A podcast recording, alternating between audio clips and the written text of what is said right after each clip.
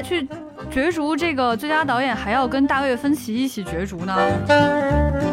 只手撑起了皮克斯的江山啊！东北人应该会怎么说？东北人说：“别回家了，回家干啥呀？”他现在已经好了是吧？可能是因为蝙蝠侠这部电影治愈了他。这个世界上总有些事情是不会随着时间变化的，比如那个男人还在拍《夺宝奇兵》。Música 大家好，这里是由未来事务管理局和喜马拉雅联合打造的丢丢科幻电波。今天是周五，又到了我们的趣闻接收站，来跟大家分享我们一周的最新的资讯。我是这一期的主持人，未来事务管理局的特工千一鹤。今天跟我搭档的有未来局的局长金少廷，大家好。另外呢，还有一位新主播，其实这位新主播，大家在这周播出的春日片单已经解锁他了，他就是会喷火的阿斯。大家好，我是阿斯。对。啊，那我们在节目的开始啊，按照惯例是要分享一下我们最近看过的新的作品。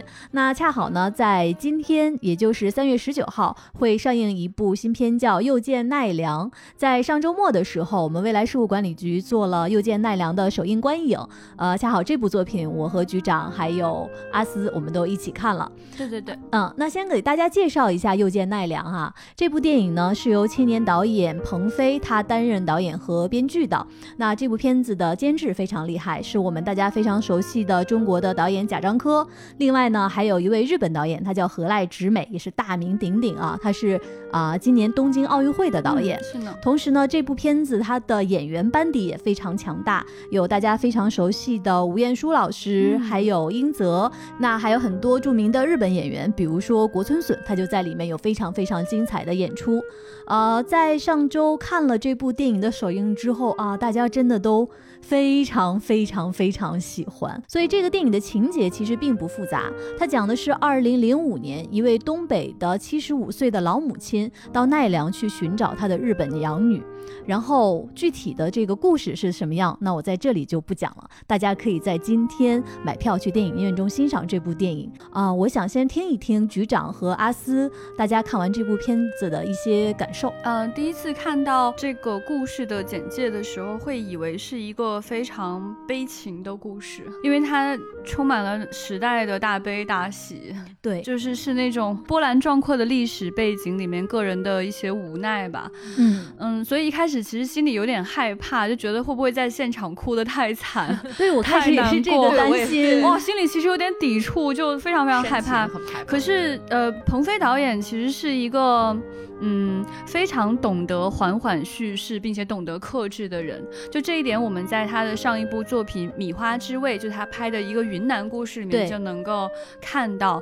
所以我觉得还是有信心去看这个电影的。嗯，结果果然，他真的是一种就是缓慢的、温柔的叙事。是的，嗯，这个电影给我的感觉是。特别安静的，你会觉得他们在慢慢的走路，他有难过的部分，然后也会有让你笑的部分。他把有很多非常难以解决的主题，用一种举重若轻的方式对来表达，就整个现场你会。感觉到就是有风的声音，有纸张的声音，有的时候可能因为语言不通，两个人可能只能用肢体语言来表达，就非常非常的安静，所以让人感觉这是一个可爱的、很窝心的、很温柔的故事。那这个故事在整个的观影的过程当中，就能听到现场观众有的时候会发出那种很开心的会心一笑，对对，但同时呢，也有那种。呃，确实是很撞击心灵的时代的悲情，所以我觉得这部电影是一个就是可以让人在心里哭，但是脸上却在笑的一个电影。嗯，所以如果你能在大荧幕看的话，你就会有机会看到老戏骨每一根皱纹里面的戏。嗯，局长说的这个其实是，嗯，我其实也想分享的一个点，就是这些在大荧幕上被放大的细节。呃，我接下来说的这个真的不是剧透啊，我只是举一个小小的例子，就是电影中这位母亲她在日本寻找她的女儿，呃，然后找到了女儿曾经打工的一家食品店。然后食品店的老板就是告诉这位母亲说，呃，女儿现在已经不在这里了，但是这个店他们是在做一种很特别的一个像豆腐圆子一样的食物，嗯，叫豆腐甜甜圈，对，像类似于豆腐甜甜圈一样。其实他就是他女儿之前在打工的时候，在这个店里面就是做这个食物的，嗯。然后你看到下一个镜头，就是这位老母亲，她坐在家里面，回到她在日本的住处，她在一口一口的吃一个豆腐甜甜圈，嗯。就是可能他对女儿的思念，那种满腔的思念，就化作那一口一口去吃那个甜甜圈，好像他能感受到哪怕一点点女儿可能的味道吧。呃，我在这部作品中能够感受到鹏飞这位青年导演他巨大的一种克制。我觉得他能用一种我们非常你难以描述的一种沉默的力量，去表达能够撞击你心灵的一种情绪。是的，是的，所以就是觉得说这个电影给我。一个整体的感受是很高级，是的，对，就是大家都知道说现在很多去评价演员的时候，经常就哦这个人喊得很大声，呃，炸裂，对，炸裂炸裂，对对对，但其实不是这样，就是如果你能够抵御住诱惑，去抛弃那些大悲大喜，去抛弃那些表面化的演出，这个是很难抵抗的一种诱惑，嗯嗯，而且如果真的能够克制住的话，最终这个电影就会呈现出。一种高级感，对对。那我刚才其实就是，我们就说到了青年导演鹏飞。那其实我知道阿斯好像对于青年导演的创作这块儿是特别有感触的，因为我自己就是平时还接触很多青年导演，然后包括我自己从电影学院毕业之后也认识很多，就是很多青年导演会很喜欢在他们的开始的作品当中拍自己。讲自己的一些故事，但是其实鹏飞导演很特别，他会拍别人的故事。你在这个作品当中感受不到他自己，你却能感受到他对于其他的人、对于其他的一种文化、对于其他的一种社会的一种观察。然后这种观察是带着温度的，不是一种呃，有的时候我们讲是很很冷静的，我不没有任何的这个自我表达。对，而他是带着一种呃很温暖的、很就是有关怀的这种态度去观察别人。然后这种观察会让我觉得，就包括在看电影的过程当中，就是很舒适。嗯，包括我觉得他这个片子当。中有拍的很好的，他把等待拍的非常的好，就是有一个呃小细节我特别喜欢，应该大家都记得，就是那个里面也不是剧透啊，他跟他们也是到了一个地方去找他这个女儿嘛，然后他就和。这位老奶奶和她语言不通的那个老爷爷，对，那个有一位，这里面有一位日本老警察，哎，对，日本日本老警察，他跟这位日本老警察，因为两个人没有办法交流，他们就坐在长椅上，然后在等待这个结果，然后两个人沟通的方式就是用一些肢体语言啊，用一些 表情，对对对，然后这个老奶奶和这个老爷爷就在这个长椅上折一个小彩旗，就是做一种小手工来消磨时间。我觉得这个导演他非常的有。定力和自信，把这个镜头就是完整的，也不剪辑的放在这儿，让大家去看。这个过程当中，更多的想象力是让观众去做的。我觉得这个是导演很自信，他对观众也很很也很相信，就是知道我们其实会呃去消化镜头当中的这个情绪。我觉得这个是。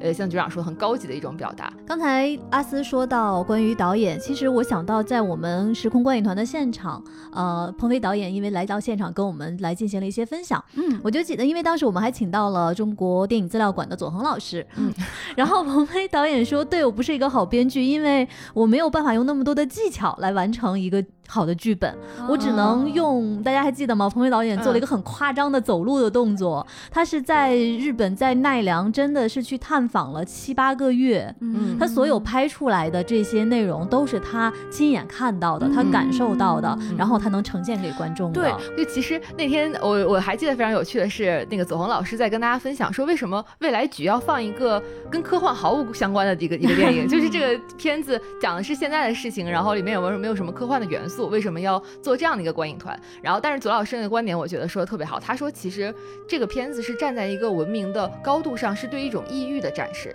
他说，我们其实很多时候人到了一个抑郁，呃，其他的地方，很多是从文化的角度去理解，但是鹏飞导演是从一个文明的高度去理解，展示的是一种味道，而不是一种奇观。我觉得这个其实是，呃，未来局也之所以很适合，我们也很喜欢这个片子的一个原因，就是他说真好，对他展示的是一种味道。是一种味道，一个地方的味道，而不只是很多商业电影可能会喜欢那种奇观化的诱惑。嗯，而且我觉得其实这个电影对科幻有很多的启发。对，因为在科幻当中，两种不同文化的碰撞跟交融，一直以来都是我们非常重大的主题。嗯，很少有人能够真正把这个主题驾驭的很好。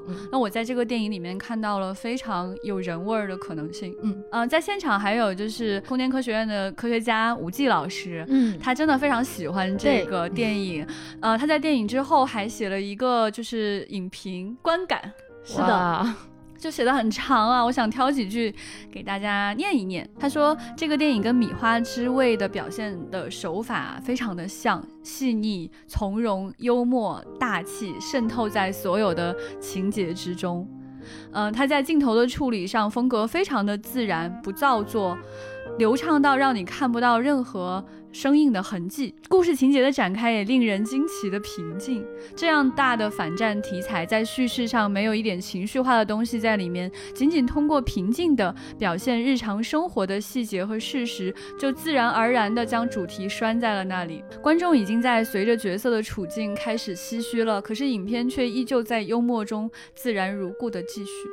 哇，我觉得说的太好了，吴极老师。对。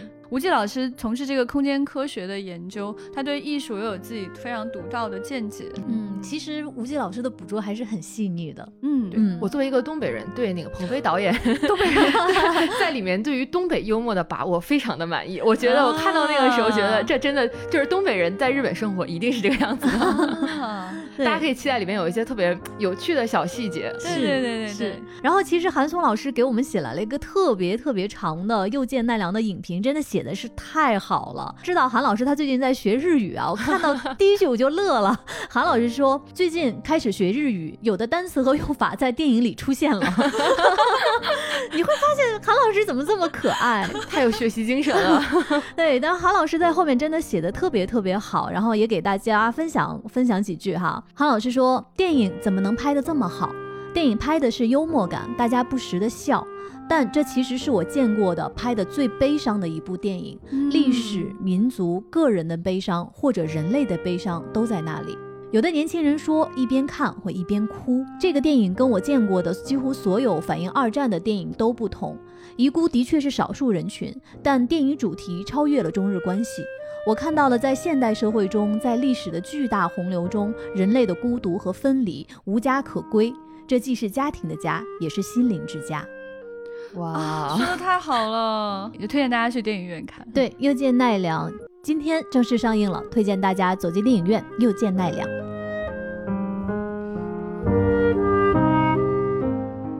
我们刚才说的是今天要上映的新片《又见奈良》，那其实从上周开始到接下来，大家会看到很多很多复印的经典影片在影院中上映，其中有。阿凡达，阿凡达，我们看到还会有四月份可能还会有《指环王》的三部，而且还会有，在接下来还会有《入殓师》《情书》《放牛班的春天》，甚至好像有说还有《真爱至上》。啊！天哪，就是这，怎么了？发生什么事了？对，因为在在这周日，就是后天，我们会做《阿凡达》的观影。嗯嗯。但是《入殓师》《情书》和《放牛班的春天》也都非常想看啊。对，除除了除了我们说的这个《阿凡达》和《指环王》必看之外，这些复映的影片根本就好看到不行。嗯。然后就是因为最近的这些事情呢，呃，最近在我们的未来局科幻办办板上面发了一条微博小漫画。哎呦，可笑死我了！它的名字叫《劝时间旅行者避开二零二一》。对，就是开始说，哎，为什么呢？为什么二零二一年怎么了呢？这个漫画画的是什么呢？是两个小人儿，他们两个是时间旅行者，一个头秃，一个有头发。这个细节，好了吧？然后呢，他们进行时间旅行，然后有头发的那个说：“哦，我们做到了，我们时间穿穿越成功了。”秃头的那个说。那现在是哪一年啊？有头发的说：“来，我们问问路人吧。请问现在电影院在播什么电影呀？”阿凡达。哦，明白了，现在是二零零九年，我们来到了二零零九年。对，这个小漫画就讲了他们反复穿越，成功了，成功了。来问问那边的路人，今天电影院放的是什么呢？魔戒。哦，今年是二零零一、零二和零三三选一，再次穿越成功了。来问问那边的路人，现在在放映什么电影呢？正义联盟，明白了，现在是二零一七年，再次穿越成功了。来问问路人，现在在放映什么电影呀？远远的一个小人说 EVA，明白了，现在是一九九七年，很可爱。所以今年真的是特别时间错乱的一年，给未来事务管理局的工作确实带来了非常多的困难。是的，大家还记得我们年初的未来局的工作会吗？其实我们最近大家再去听一遍哈。嗯，是的。那其实说到《阿凡达》的重映，我不知道两位对《阿凡达》的这个观影的经验哈。啊，太有意思了！我觉得咱俩经验跟阿四的经验应该差别很大。二零零九年，对，因为是这样，因为我们在后天周日就要组织我们的时空观影团的《阿凡达》的重映，然后就是现场的科幻迷都会都会过来。这场真的太火爆了。首先我没有票啊，我也没有票了，我还没有拿到。因为我们的粉丝特别特别踊跃，然后我们希望这次把更多的机会留给大家，能够走进电影院看《阿凡达》啊！老千这个时候他用眼神直勾勾看着我，向我示意，我是不会得到票的。局长，局长，我懂了，我懂了。好的，我自己买票。对，然后就是想说，嗯，《阿凡达》真的是在电影院太奇妙的一个观影的经验了，特别想再看一遍。局长，对，当年那个时候我记得 三 D 好像还不是一个特别普遍的事儿，我就记得当时好像是因为《阿凡达》的上映，有很多人表示自己是晕三 D 的体质。我觉得现在可能没有人听说过这件事情了吧？三 D 有什么好晕的呀？对，但是在当年你在《阿凡达》里面看到那种非常流畅的这种跌宕起伏的画面的时候，很多人都表示啊晕晕晕想吐。嗯，对，确实是不适应，没有没有过这样的一个观影的经验。对，所以它在大荧幕上造成的震撼，我觉得大家可以就可想而知啊。就像当年第一个电影《火车进站》那个时候，然后站起来，站起来，哎，火车要来了，要撞到我身上了。对对对对对，你现在觉得不可思议，但它确实是有很强的这个时代特征的。我觉得《阿凡达》真的是把三 D 往前。前推了一步，是的，呃，科学松鼠会是二零零八年成立的，那个时候我们就呃一群搞科学、搞科幻的宅就慢慢的已经聚在一起了，所以二零零九年《阿凡达》上映的时候，我们有自组织、自组织哦，不是官方的观影团，也没有完全自发的，完全自发的，然后组织了可能。一两百号人一起去哦，那很多了。那个时候其实做线下活动没有像现在这么方便的。对对对，大家我记得可能是在豆瓣还是什么地方，就是联通信息，那时候连微信都没有嘛，所以就不是很容易联络，也没有群是吧？然后就一群人组织起来一起去看。我我记得当时坐在我旁边的是呃科幻作家夏家，还有他爸，我有有点印象。我当时就是什么人都有，然后就是大家都对这个电影特别特别感兴趣，一起去看，而且好像不是第一时间，就是。不是首映那一天，嗯，终于组织到一块儿去了，嗯，然后但是那种气氛特别的热烈，我很喜欢，因为那可能是我为数不多的能够跟。很多科幻迷在一起看科幻片的经验，嗯，你就觉得大家那种欢呼、高兴、哭泣的点都特别的一致。那个时候觉得，哦，去电影院看电影真的是好有意义啊！尤其是你周围全是科幻，对，跟你喜好完全一样的人在一起看。对对，所以为什么我们也特别热衷组织看电影，就是觉得你一定要跟喜好一致的人在一起，气氛一样的，你们这样你们就可以在关键的地方一起笑了，不然的话你就会听到自己孤独的笑声在电影院回荡，旁边人还要看你。人家不是说就是情侣在一起一定要一起看电影，看你们两个笑点一不一致，哭点一不一致吗？就 是他分手概率挺高的吧？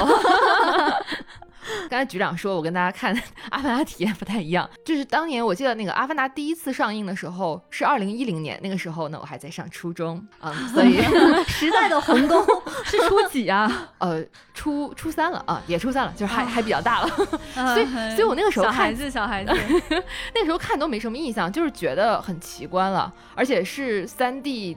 刚开始就是有这种形式嘛，然后的确会就觉得啊好晕啊，因为它有很多飞行的镜头。然后我上周自己买票又去重新看，我看的是个四 D 的场，就是它那个椅哦，好讨厌四 D 啊，四 D 是我最讨厌的，比较尴尬，就是因为它那个椅子会跟着它的情节会动嘛，特别影响观影体验，对，像坐了三个小时的过山车一样。但是看下来还是非常震撼，而且现在可能就是对于剧情有了更多的理解。回想当年，就是听说《阿凡达》可能会有续集这种事儿哈，我们好开心。心啊！一翻篇，十年过去了 哦，真的。阿凡达，我当年它上映的时候看了两遍，哇，当年就看了两遍。对，当年看了两遍，因为在第一遍肯定不是那种晕三 D 的新人类。对 对，在第一遍看的时候，我真的，我首先没有 IMAX 的观影体验。嗯，然后我也不知道就是这样的三 D 是一个什么样的一个观影的感受，然后被身边的人科普了很多之后，其实我第一遍看看的不是 IMAX 场。但是当时我就记得特别清楚，我们是我们因为自己组织了，我我我我记得 有人告诉我说，因为你要戴着三 D 的眼镜，这个片子怎么样，你一定要去看一个特别亮的那个银幕。哦，对对对，所以我去找了北京的一个就是就是双放映机双激光的那样的一个银幕去看。我在哪里？在蓝港。但它不是 IMAX，我看完之后简直人都傻掉了，坐在那儿，我就说我一定要再看一遍它的那个 3D IMAX 到底是一个什么样的感受。嗯哦，所以我就我就好像隔了几天我就又去看了一遍。你看过了这么多年，《阿凡达》在这次要重映，我那天还在跟同事们说，如果后天我没有票，时空观影团的朋友们，如果你们在前面看着看着不想看了，我可以在门口等着你们出来哈，换我进去。我就一定想在银幕上再看一下最后一个镜头，啊，就是他那个眼睛啪一下睁开哦，然后电影结束，我真的想再去体验一下那种震撼感。所以就能够想象说，当年《阿凡达》上映的时候，给了我们什么样的巨大的震撼。我觉得现在再去看这个电影是不亚于当年的震撼的。嗯，对，嗯，它并没有因为时间的推移而削弱，这一点实在太厉害了，说明它真的是已经经历了时间的考验。对，而我就会更期待说，在今天，卡梅隆本来就是一个沉迷于技术的人。那在今天，他又要用什么样的技术去呈现这个潘多拉星球的新世界呢？我简直是太好奇了。我记得当时零九年上映的时候，有一句影评，我到现在都记得非常深，说《阿凡达》这个电影让电影回到了它最初的那个功能，造一个梦。哇，嗯，好高的评价。对，后天咱们在现场见吧。不一定能进去，没有票。那接下来进入到我们今天的资讯的分享的环节。我们今天的关键词有海王、神奇动物，还有蝙蝠侠，有奥斯卡，以及夺宝奇兵。哎，很多大事儿。嗯，先来说海王。呃，最近我们看到一个资讯说，《海王二》计划六月份在伦敦开拍，然后大家就看了一下这个演员的主创的班底，发现是第一部的这些主创全员回归啊。Jason Momoa 他还会回归来扮演海王，那扮演梅拉的呢，还是大家非常喜欢的那个漂亮的 Amber Heard。另外呢，这部电影的导演继续会由温子仁来指导。太好了，嗯，目前这个片子是定档在明年十二月十六号在北美公映。如果不是温子仁导演的话，我觉得这个电影可能会不好看。对，就很开心他可以继续指导这部电影。嗯，就是有听说他要去拍这个《海沟族》，呃，但他如果是担任那一部的监制的话，他就可以认真的指导这一部的电影了。对，那温子仁表示哈，他呃的续集会更严肃一些，而且会跟我们现在生活的环境氛围更更息息相关。严肃一些，好的，嗯。然后，而且它还会延续第一部《海底世界》的恐怖氛围，加入他最爱的惊悚元素。哇，这个期待了！温子仁拍恐怖片还是很厉害的。老千，我我刚才其实想到，可能在接下来小静的片单里面会出现海王了。哦。呃，我我其实特别喜欢就是海底世界，很多人都觉得就是海王可能没有那么的好看吧，嗯，很多人都跟我说海王有什么好看的，不就是特别热闹吗？五颜六色，然后霓虹灯，然后大家打来打去，有什么好看？我觉得特别好看，就是就 贼好看，因为我对海底世界特别特别着迷，嗯。啊，我觉得进入海底世界这个体验是人类真的很难有的体验，是，而且这也是一直以来，哎。接上了吸引卡梅隆的一件事，卡梅隆也一直 上一期接上了吧？对，你看他就是卡梅隆，就是一个会自己就是制造小型潜水艇，然后自己要非要去拍海底的纪录片，然后非要下海的这么一个人。只要一有机会去看到海底世界，我觉得都是非常非常迷人的。而且温子仁的拍摄手法非常的有意思，他在第一部里面就会有很多就是跟着这个主演的主观视角旋转镜头的这样的一些处理方式，你就会感觉到就是在海底你真的是自由的。就像在太空当中一样，就你是没有上下的，所以不管是上下颠倒的世界，还是左右颠倒的世界，在海底世界你就是可以自由自在的游泳，而且那种五颜六色的画面啊，大家也不要觉得它有什么。奇怪的地方，在卡梅隆拍的那个《深渊》里面，他在里面就展现了一个海底的生物，而且他用的就是这种霓虹的方式。霓虹怎么了？霓虹就很好看，因为海底生物在海底看起来就是霓虹的，这就是它真实的样子。所以我特别特别期待。嗯，我看海王的时候，甚至有一种就是他的一些他水下的局长说的环绕镜头，有种你在潜水的感觉。对呀，就很很奇妙。而且你作为潜水员，你咋能像他那样游的那么 快呢？对，不能够。就这种奇观性的体验实在太特别了，所以只要是为了看这个，我都愿意看很多很多遍。再加上温子仁这个人又比较奇怪。说完了海王，我们来看神奇动物。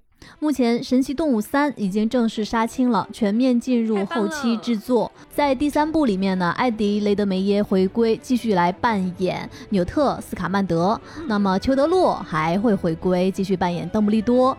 嗯，那另外一个角色，其实，在之前我们就是吹风一百次终于合适了的消息。对我们说过很多次，取代德普来扮演格林德沃的是拔叔。哎，嗯。那这一部呢，仍由大卫·叶茨来指导。他会，呃，目前公布的剧情呢，他是会前往中国、巴西、还有柏林以及霍格沃茨等地。他是定档在明年七月十五号在北美公映。哦，啊，那比海王还要早。这个话题是我们之前讨论过的，要揭晓了。中国的魔法跟他这个霍格沃茨的魔法世界到底是怎么结合在一起的？这里面世界观要出现了。时间线往前倒一倒，未来事务管理局局长好像在之前的某期资讯里面放下过一个 一个预言，说他会去中国。就是啊，我就我又立了 flag 了，而且要跟大家提醒一下，我在之前还放过话，我说那个《阿凡达》很有可能要拍海底，紧接着就出现了消息，就是它确实是有海底的。大家一定要相信，我们确实是一个时间线管理机构。对。神奇动物是我真的很喜欢的电影，我觉得很多人不太喜欢这个系列，因为觉得很费解，会觉得你你们你们哈迷的世界好难懂哦，就是有太多太多的梗，然后在里面就是就很多的片段切换超多，对啊就觉得好累啊，一集看一下这是谁这是谁这又是谁啊，就这种感觉特别的强烈。但是我我觉得它特别吸引我，就是因为它真的有很多动物。对，就是我觉得大家可以放松一点，放松一点，就是不知道这些梗是没有关系的，你不认识这些人也没有关系。这个电影的名字叫《神奇动物在哪里》，你跟着这个疑问句在里面去看你没有见过的生物，去看这个生物它到底怎么神奇，怎么可怕，怎么可爱，我觉得就已经非常好了。就是非常值回两个小时的时间了。你逛动物园能有这么有意思吗？那大家发现没有？局长喜欢的一个类型之一就是开开心心、热热闹闹、热闹的。好的，对，因为我对不同电影的要求是不一样的。我觉得，我觉得对这一类的电影的要求就是，你就给我看特别神奇、特别可爱的小动物，我就会非常非常满意。嗯，那阿斯呢？你是哈迷吗？我看第一部《神奇动物》的时候，其实还很小。没有了，我我那个时候看其实有一点点小抵触，因为我其实我是一个我是一个哈迷，我是一个非常喜欢哈利波特。哦，你是那种。原教旨主义者啊，对啊，前辈那样的。我知道了，他原教旨主义者是很讨厌新番的。对我就是觉得那个世界已经很好，而且它完结了，就是放在那里，它成为一座圣殿。然后我会觉得，我看第一部的时候有一点了，就是觉得说，哦，而且我会觉得是，给别人安利非常困难。你要先跟他说，你你先把前面的哈利波特都看一下，然后你再去看这个，你会更能 get 到其中人物的那些纠结啊，包括魔法世界是个什么东西啊，麻瓜是什么。但是我其实看到二的时候。后反倒就还好了，因为觉得，嗯，这是一个很庞大的世界观，去感受它，不要试图去理解它，去感受。就像局长说的，小动物很可爱，就是热热闹闹的。它是一部我觉得是那种探险啊、合家欢啊、奇幻的电影，就是不要抱着那么多的心理负担去看，你就会觉得其实是很热闹、很好看的。是的，是的。刚才我们说的是《神奇动物三》杀青了，那我们在最近呢也迎来了另外一个特别重磅的片子的杀青的消息，就是新版的蝙蝠侠。呃，导演 对，就是罗伯特·帕丁森演的那一部蝙蝠侠，呃，他正式杀青，然后定档在明年的三月四号在北美公映。啊，这个片子它的整个的拍摄的过过程太坎坷了，就是大家知道在《信条》上映的时候，男男主罗伯特·帕丁森就感染了新冠嘛，嗯，所以说这个片子因为疫情就是耽误了特别特别多。他现在已经好了是吧？好了，挺厉害，挺厉害。嗯，可能是因为蝙蝠侠这部电影治愈了他，还挺有意思。就是当时就觉得，哎，他怎么能演蝙蝠侠？实际上他能演蝙蝠侠，还挺有趣的。就像你说到有一个点很有意思，你看蝙蝠侠他就只能露出下巴嘛，嗯，而且他们特别喜欢那种中间有个缝的那种屁股下巴。对对，嗯，就是我觉得帕丁森好像有那个味道，所以他就可以演这个角色。好牵强，好牵强，十分的牵强。我刚才脑补的画面是，是不是试镜蝙蝠侠这个演员都要把脸上半部分遮住？我觉得看一看下巴。对，我觉得肯定要。有的人就是下半脸比较好看。其实帕丁森《信条》里，我突然 get 到他的颜值，我觉得他很帅。对对对，我也是。嗯嗯，期待一下这个片子。对，我觉得他有那种丧丧的感觉，可以吧？嗯。尤其是这个大病初愈，有点好笑，怎么办？对不起啊，就是有点想笑，怎么像讲了一个冷梗一样？正确，但是觉得有点想笑。就这个人，他身上他就是一个很逗逼的人，对，他就喜感很充分的一个人。对。接下来我们来看奥斯卡，就在本周呢，最新一届奥斯卡它公布了完整的提名名单。呃，可能是因为疫情的关系啊，其实这个名单上有很多片子我们是没有看过的，比如说呃，在最佳影片的提名里面有《曼克：无依之地》、《芝加哥七君子审判》等等，然后获得了最佳导演提名的呢有《酒精计划》的导演托马斯·温特伯格、啊赵婷，还有大卫·芬奇。那其实看到了这个名单，我觉得有几个亮点可以 highlight 一下啊，一个是我们就是现在去。角逐这个最佳导演还要跟大卫芬奇一起角逐呢，还有这种哇，这这真的是就是对挺好的，就是无论如何就是没有赢也没有关系。对，那一年你的对手是谁？大卫芬奇，虽败犹荣。哦，还可以这样哦，挺厉害的，有意思。对我刚才说到今年的几个亮点，其实大家看到当时在名单一一公布的时候，呃，第一时间都发现《少年的你》就是易烊千玺和周冬雨主演的这部电影获得了最佳国际影片的提名啊！恭喜恭喜恭喜！那获得最佳动画长片提名的有《心灵奇旅》、二分之一的魔法、飞奔去月球、小羊肖恩、末日农场和狼行者，这些咱们都提过，咱们真的是一个非常喜欢动画片的节目，对，真的都提过。哇，今年你。来参加这个角逐，就是呃，如果输给了心灵奇旅的话，也是虽败犹荣的。当年我的对手是心灵奇旅，说出来这句话也是可以叉着腰的。对 对对。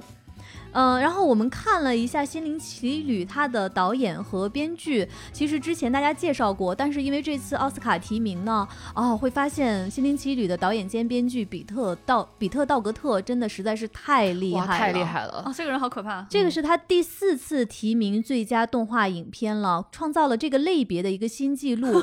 哇，拍一部拍一部就会得一部，对，提名一部。他之前提名了三次，那他作为导演获得的提名的影片是《头脑特工队》啊，当时提名就获奖了。然后是《飞屋环游记》，然后提名获奖。另外就是《怪兽电力公司》。哇哦，虽虽败犹荣，虽败犹荣。除此之外。他还曾经凭借《玩具总动员》《机器人总动员》《飞屋环游记》《头脑特工队》四次提名 奥斯卡最佳原创剧本，而且凭借《大眼仔的新车》提名奥斯卡最佳动画短片。这是一个真实的人类吗？太可怕了！皮克斯的大半壁江山，我的天啊！只手只手撑起了皮克斯的江山啊！哦，这个太可怕了，因为动画的制作其实是非常耗心耗力的。是的，对对一个人的一个人的就是才华的消耗，还有就是这种生命啊、时间的这种消耗是非常巨大的。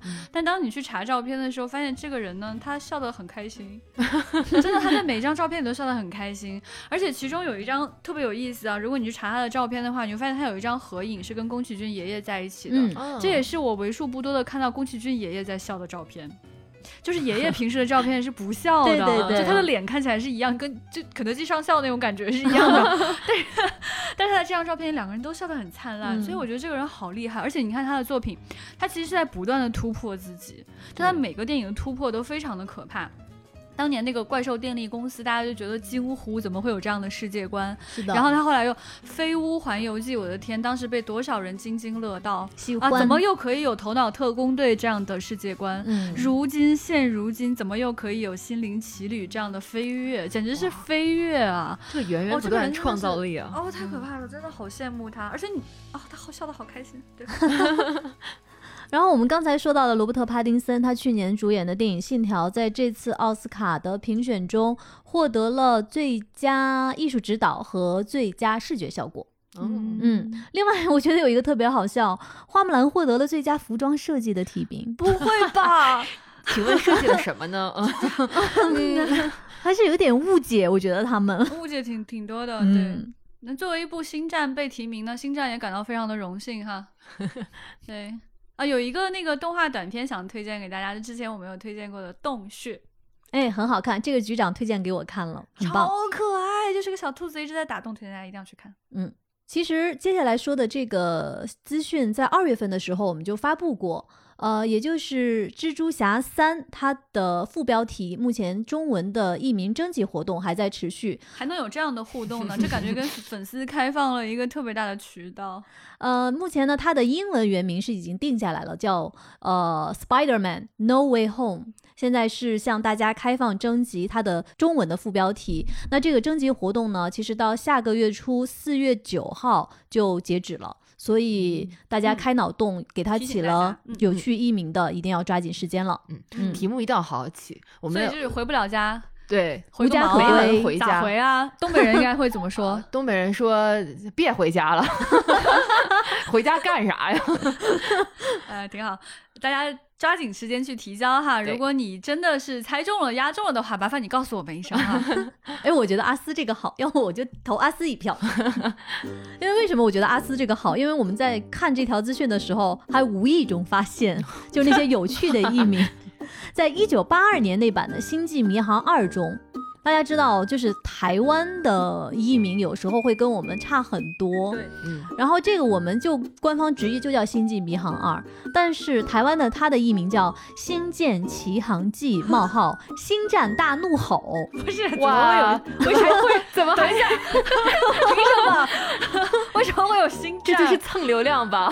这个就感觉隔壁星战粉，哎，怎么点我们名字？所以这一部到底是哪一个电影啊？所以下次要问大家，哎，你看过那部吗？阿斯《星战大怒吼》。哎，这属于就是星战迷的几级考试里面会出现的题目。哎，对，嗯，这个挺好玩的。我们在之前的两周一直都在循环的做很多的关于 EVA 的内容，大家也许能 get 到我们的船长的那个癫狂的状态。哎，我们这个编辑组里面的所有的孩子都特别特别喜欢 EVA，以至以至于最近班晚发的消息基本上都是被 EVA 刷屏了。然后我们看到有一个 EVA 的资讯是关于安野秀明的，是在下周三月二十二号，NHK 将播出关于安野秀明的一个特别的节目。哇哦，因为呢，EVA 已经终于迎来了完结了。NHK 节目组对安野秀明总监督进行了四年的独占密切接触，这应该是一个日语的表达吧，就是独家的一个 独占密切接触，密切接触，好应该是就是独独家专访这样的，应该是这个意思。对。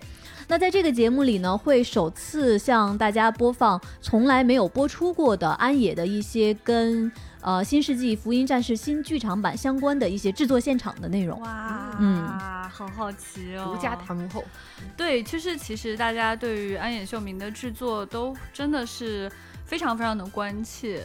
就是宫崎骏对他就有一个形容，说安野是一边在流血一边制作电影的。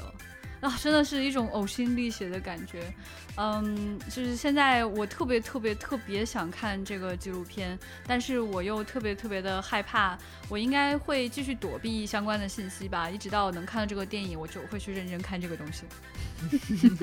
三月二十二号日本时间下午七点半到八点四十五，会在 NHK 的综合频道播出。嗯，推荐大家，但不要告诉我。接下来的这条资讯啊，我本来觉得它很普通，不想分享了，但是我看到后来的一条注释，我觉得一定要给大家念一念，实在是太好笑了。这条信资讯是关于夺宝奇兵的。那为了庆祝夺宝奇兵上映四十周年，派拉蒙呢准备推出一个夺宝奇兵的它的收藏版的一个套装，会将现有的四部电影全部都包含在内。嗯，这个收藏版套装呢，会估计在六月八号发行。这是一个很普通的一个资讯，对不对？我觉得它这个套装里面，我觉得我就想补充一句，最好嗯是有一些周边。比如说呢，就是那种什么呃藏宝图啊，然后就是可以像那种呃游戏一样，还可以在里面玩的那种。然后那个整套书里面还有各种小零件，你可以搞搞搞啊，想要这种。因为大家知道《夺宝奇兵》是已经拍了四部了，那第五部《夺宝奇兵》呢，预计在二零二二年的七月份上映。这咋还能有？所以这个神评价来了。这个世界上总有些事情是不会随着时间变化的，比如那个男人还在拍《夺宝奇兵》。哇，这个真的是因为哈里森福特今年都七十八了吧，所以他二二年应该都八十岁了。然后，而且我有看新闻说，就是这部《夺宝奇兵五》，它不是一个就是重重置，而是一个续集，就还是会延续原来的故事。就是在时间线上是一个顺着下来的，是顺着下来的，所以它可能还是以就是 就是现在已经快八十岁的印第安纳琼斯，是这样的。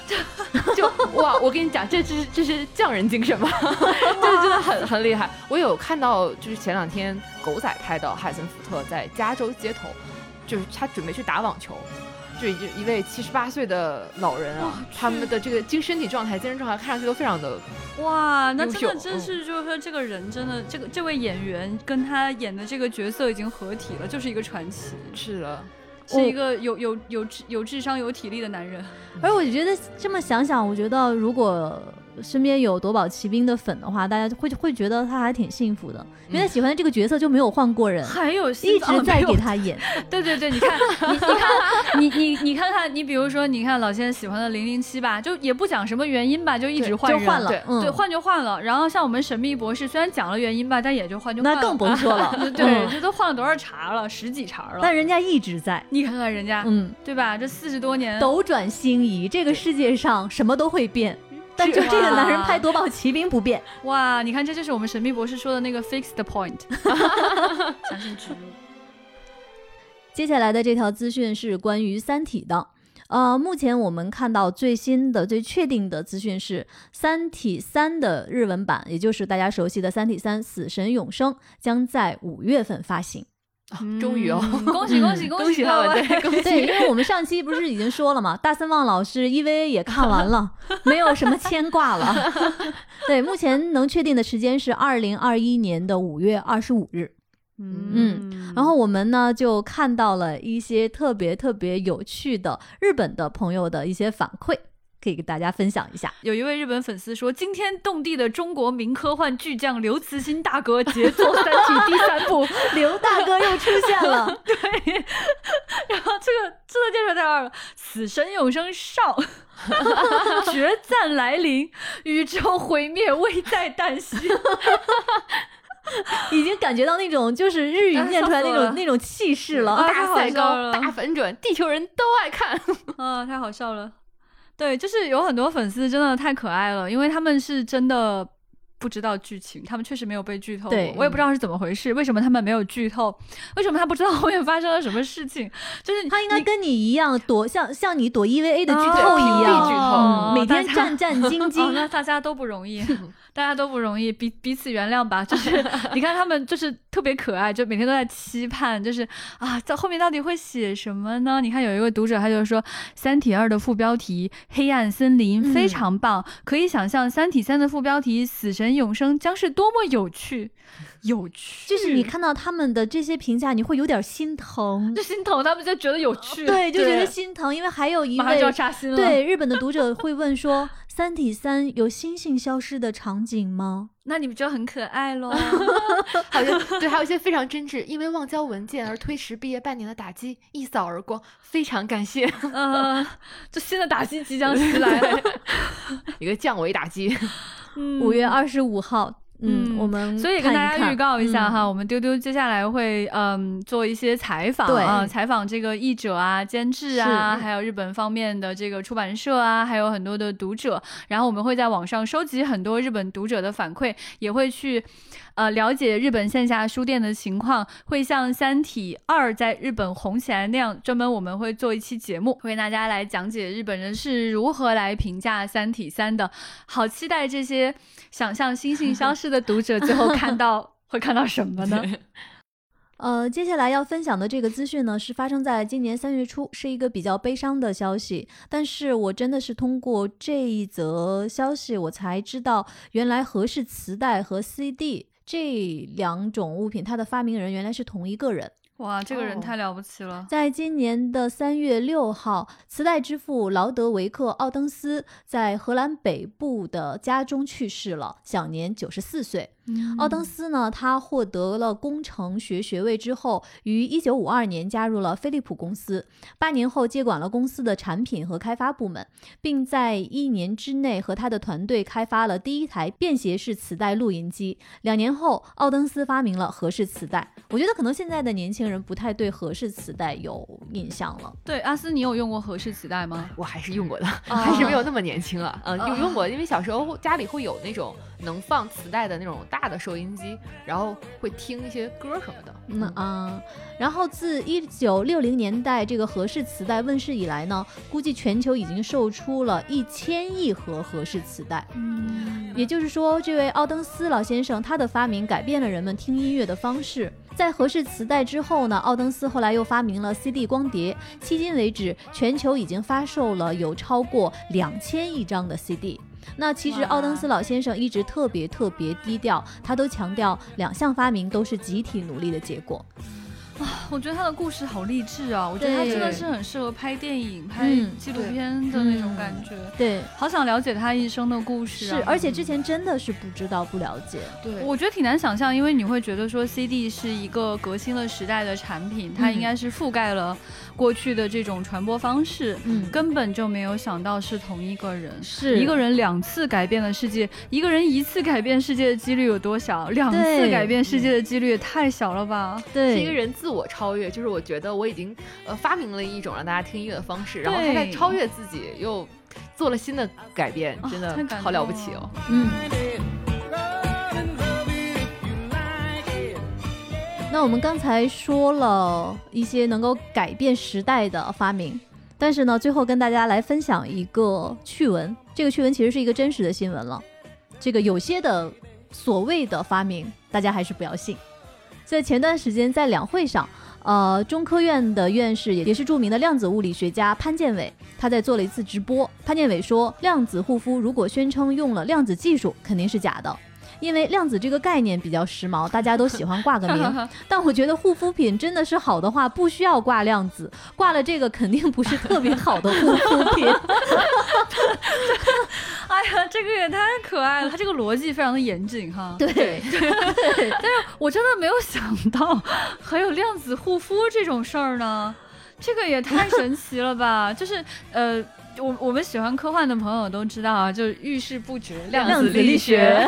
对，就是只要你就是你写的这个科幻里面有什么事儿不太严谨，你就说这是因为量子。对，我就我真的是太没有想到这种事情还能跟护肤有关系啊。这太有创意了，好神奇啊！他是怎么来解释它的这个护肤的功用的？其实我还挺好奇的。他这谎都圆不上吧？广告语会怎么说呢？我我就特别好奇。哇，真的是！但我我很喜欢这个潘院士的思维方式。对，就是他虽然不了解化妆品，这不是他的，严格来说根本就不是他的研究领域，他可能真的说不上来。但是呢，他用反证的方式证明了这个护肤品确实不应该买。嗯。呃，我们今天的关于资讯的分享就到这里。那接下来呢，看一下大家在上一期我们的节目春日片单给我们的一些互动。我们上期留的问题是：你觉得春天应该看什么样的电影和剧？那我们的接待员第一个回复了，接待员说治愈系。有一位叫喵的听众，他说孤独的美食家，哎，很有道理。可是好像孤独的美食家什么季节都可以看，推荐大家就反反复复的去看，特别特别的下饭。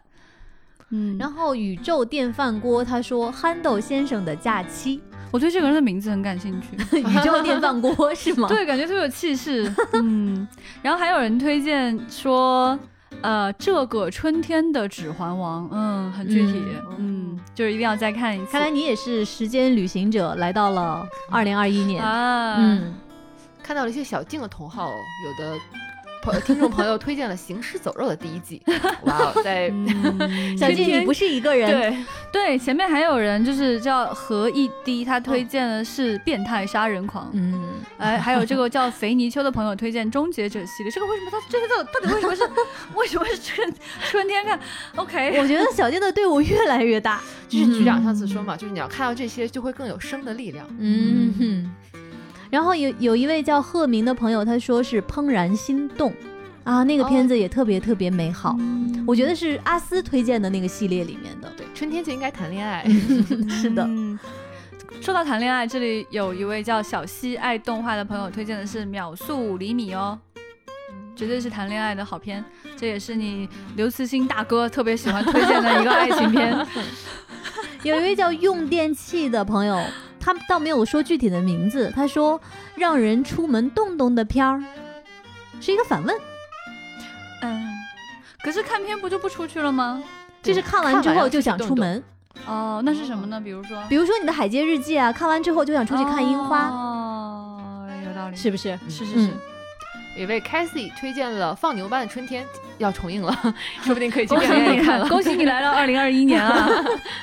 呃，那在我们今天节目结束之前，给大家留一个今天的互动话题。今天的话题是你上一次十年前看《阿凡达》有哪些难忘的记忆呢？你可以来给我们分享，你当时是和谁一起看的，是在哪里看的，或者是遇到了哪些奇奇怪怪、开开心心、热热闹闹、高高兴兴的事情。嗯，欢迎在我们节目下方的评论区，或者加我们接待员的微信 f a a 杠六四七，进我们的丢丢的粉丝群，跟大家一起来接。融合讨论。那我们今天的节目就是这样啦谢谢大家我们下期再见拜拜。拜拜。